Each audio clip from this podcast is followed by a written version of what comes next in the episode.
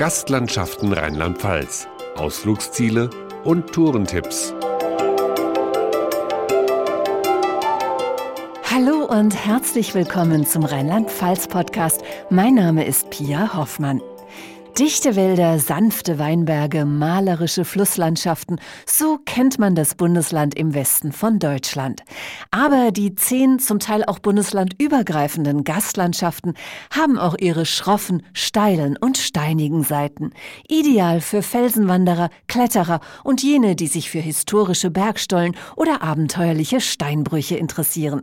Im Steinbruch Unica im hessischen Teil des Lahntals lässt sich die Entstehung des einzigartigen Lahn-Marmors vor rund 400 Millionen Jahren anschaulich nachvollziehen, erklärt Steinmetz Wolfgang Höhler. Der erste große Unterschied war der, dass wir auf der Höhe von Australien lagen, hatten somit tropisches Klima, Wassertemperatur 27 Grad, ideale Voraussetzungen, dass sich da riffbildende Organismen ansetzen konnten. Wie spannend das Riff eigentlich ist, erfuhren die Verantwortlichen des Lahn Marmor Museums in Filmer erst von einem Besucher aus Australien. Das war durch diesen australischen Geologen, der hier die Vorkommen gesehen hat und sagte, das ist so interessant hier, denn die gleichen Tiere, die bei uns vor Ort das Great Barrier Riff aufbauen, sind hier die gleichen Tiere, die da noch vor Ort sind, Korallen, äh, Tintenfische, Seelilien, die dieses Riff aufbauen, sind hier aus dem Erdaltertum sichtbar. Was im Landtal der Lahn-Marmor ist, ist in der Pfalz der rote Sandstein. Wer auf dem neuen Premiumweg Altschlosspfad durch das Sandsteinriff rund um den Altschlossfelsen wandert, entdeckt faszinierende Höhlen, bizarre Steinformationen und bis zu 30 Meter hohe rot-gelbe Felsen, verrät Gästeführerin Anke Vogel. Am Anfang sind dort vier Türme. Dort war früher eine mittelalterliche Burg und ab dann geht ein Riff 1,5 Kilometer durch herrliche Felsformationen der Grand Canyon der Pfalz. Auf der mittelalterlichen Burg Nahnstein bei Landstuhl können Interessierte sogar einen Felsen durchqueren. Auf der Burg Lemberg bei Pirmasens führt Gästeführer Uwe Schumacher auf unterirdischen Pfaden durch eine historische Brunnenanlage. Man kann hier tatsächlich durch den Buntsandstein hindurchgehen und zwar durch einen mittelalterlichen Brunnenstollen, also einen Zuleitungsstollen zu einem Brunnenschacht. Der ist 130 Meter lang und geht durch den kompletten Buntsandstein. Also man ist komplett in Buntsandstein eingehüllt. Im Westerwald ist es der Basalt, der einzigartige Landschaften formt. Wie etwa die 1,5 Kilometer lange, 30 Meter tiefe Holzbachschlucht. Wer auf dem Westerwaldsteig unterwegs ist, sollte sich eine Führung mit Hermann Josef Eulberg vom Westerwaldverein nicht entgehen lassen. Die Schlucht ist eine Basaltschlucht, ein sehr enges Tal.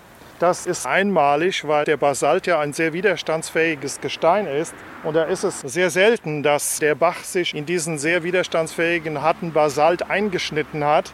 Das haben wir also hier im Mittelgebirge sehr, sehr selten. Das heißt, aus geomorphologischen Gründen ist das was ganz Besonderes. Ebenso wie die Gerolsteiner Dolomiten zu den besonderen Naturerlebnissen der Eifel zählen.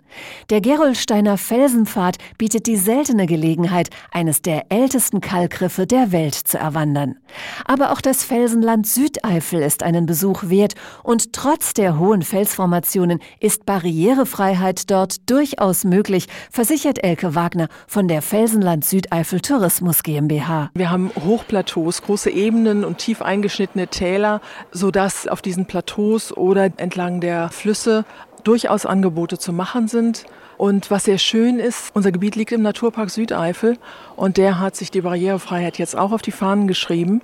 Das heißt, in den nächsten Jahren werden touristische Attraktionen, Sehenswürdigkeiten, Anlaufpunkte weiter ausgebaut in der Richtung. Touristische Angebote rund um die vielen unterschiedlichen Felslandschaften gibt es viele. Einer der Höhepunkte ist der Ringwall von Otzenhausen im saarländischen Teil des Hunsrücks, eine der besterhaltenen keltischen Befestigungsanlagen in Südwesteuropa Europa, weiß Gästeführerin Efi Zart. Es liegt auf einer Bergspitze, der Dollberg. Die Hauptmauer war 1800 Meter lang und im Südwesten war nochmal eine 700 Meter lange Mauer davor. Und auf der Höhe von 621 Meter. Über 400 Jahre lang war ein ständiges Dorf hier. Hier muss entweder eine religiöse Stelle gewesen sein, zu der die Menschen gekommen sind und sich versammelt haben, oder adlige Familien haben hier ihren Wohnsitz gehabt. Regelmäßig schlüpft Efi Zart in die Rolle der Druidin Testemona, um Besuchern das Leben zu Zeiten des Gallischen Krieges näher zu bringen. Aber auch für Wanderer, die eher zufällig vorbeikommen, ist die mächtige Steinanlage ganzjährig zugänglich. Hier ist die Natur so herrlich. Es gibt viele Spaziergänge Spaziergänger, die immer wieder hier hinkommen, die Natur genießen, aber auch diese archäologische Perle, die es sonst nirgendwo gibt. Archäologische Perlen und geologische Juwelen wie Marmor, Basalt oder Sandstein gibt es in Rheinland-Pfalz auf zahlreichen Wanderwegen zu entdecken. Weitere Informationen für Wanderer, Kletterfreunde, Geschichts- oder Kulturinteressierte finden Sie auf gastlandschaften.de.